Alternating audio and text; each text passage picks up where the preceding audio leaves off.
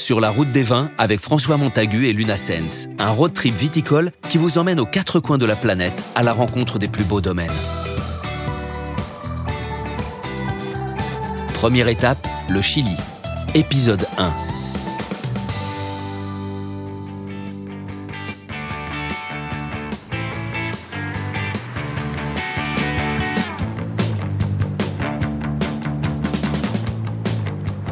Il fait chaud, hein? Oui, il fait très chaud. Santiago est une ville magnifique. C'est la première fois que vous venez au Chili? Au Chili, oui. C'est la première fois. Ça vous plaît?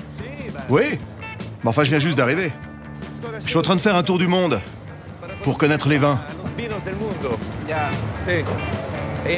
Et je commence avec le Chili.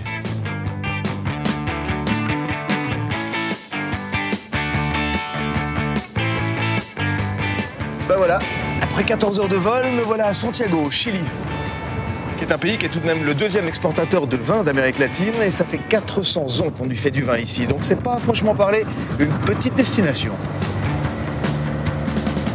Là, d'ici peu, j'ai rendez-vous avec Luis Mizon, qui est un poète chilien qui vit entre Paris et Santiago, et qui va un peu m'évoquer le pays et la vigne, parce qu'il a écrit de nombreux recueils de poèmes, dont pas mal d'ailleurs parlent du vin. Ça fait plaisir de te rencontrer. Je rencontre le Louis, le vrai Louis, le vrai Louis. C'est sympathique cet endroit, écoute. C'est un endroit que je connais depuis euh, pas mal de temps finalement. Chaque fois que je passe par Santiago, je viens ici. Les vins ici au Chili, c'est- on appelle ça, tu vois, des pays du vin. Quand les gens boivent du vin, ça fait partie de notre tradition. Ouais.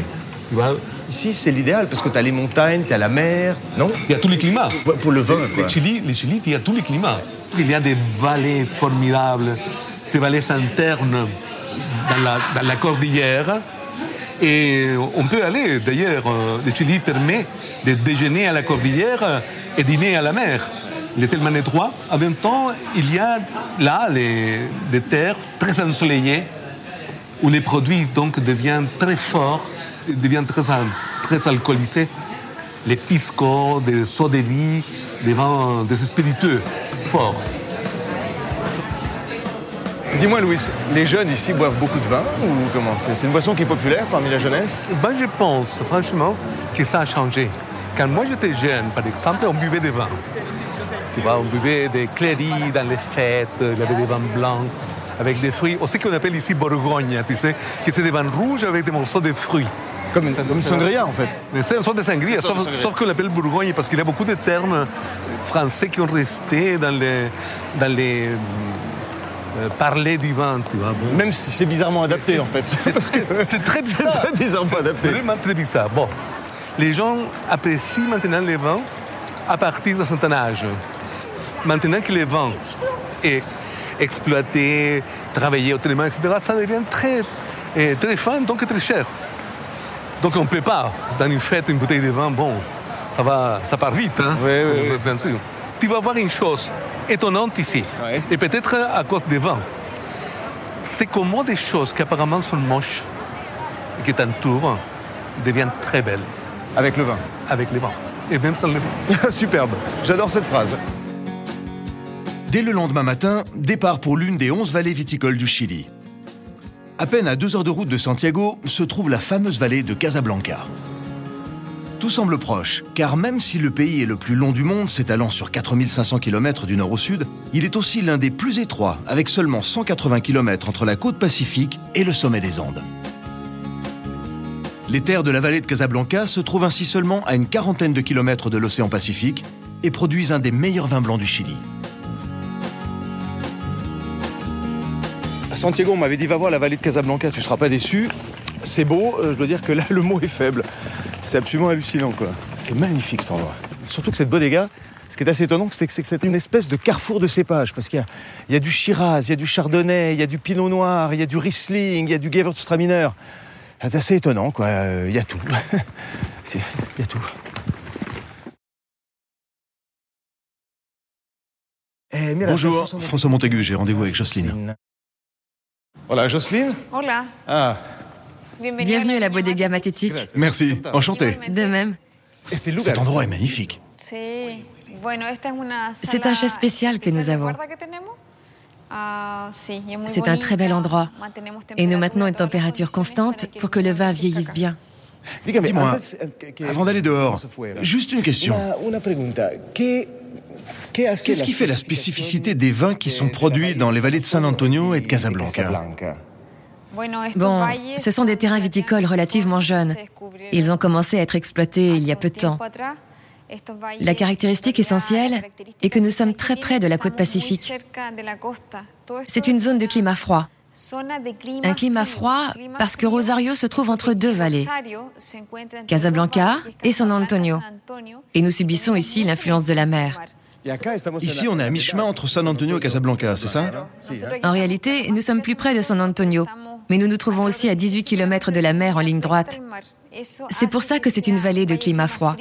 Et la variation de température qui existe entre le jour et la nuit conditionne le choix de cépages plantés en fonction de leur adaptation à ce climat.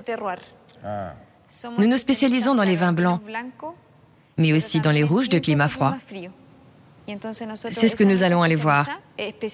Et comme ça, tu pourras mieux comprendre le terroir et les caractéristiques locales. Allez, ça marche. Allons-y. Par ici Ne comptant qu'une dizaine de caves, la région de Casablanca est aujourd'hui l'une des plus prisées du Chili. Pour l'occasion, Jocelyne m'a réservé une surprise assez sportive. La découverte des vignobles en vélo. Une balade qui permet rapidement de constater l'exposition nord-ouest des vignes qui bénéficient en même temps du soleil de l'après-midi et des brises marines. Tous les cépages profitent de ces conditions, mais ici, la vedette du vignoble, c'est le chardonnay, considéré par beaucoup comme l'un des meilleurs du pays. Dans le secteur, on a planté du chardonnay. Toute cette zone Oui. Ce secteur s'appelle Dreo. C'est comme ça qu'on l'a nommé. Le sol ici est particulier. Il n'y a pas du tout de pierre, c'est ça? Non, elles sont enfouies. Ce sont des sols plutôt granitiques. Mais dans certaines parties, les sols sont plus pierreux. Ici, on fait l'arrosage goutte à goutte. Et l'eau vient d'où? Elle vient des nappes souterraines. Profondément, c'est là qu'elle est captée. Nous avons un puits où nous emmagasinons l'eau et de là se fait l'irrigation à tous les secteurs de la vigne. Et par ici, c'est quoi comme cépage? On a préféré planter de la syrah. parce que la syrah, c'est un type de raisin qui a besoin de soleil direct. Donc on les a mis ici, dans les zones les plus basses, qui sont en même temps les zones les plus directement exposées au soleil. Tandis que le pinot est planté sur les coteaux, en hauteur, parce qu'il a besoin d'être un peu plus protégé. Protégé par les collines. Oui, parce que sa peau est tellement fine que le raisin ne supporterait pas une exposition directe au soleil. Ici, on teste différents cépages. Et on observe, entre autres, la concentration des couleurs.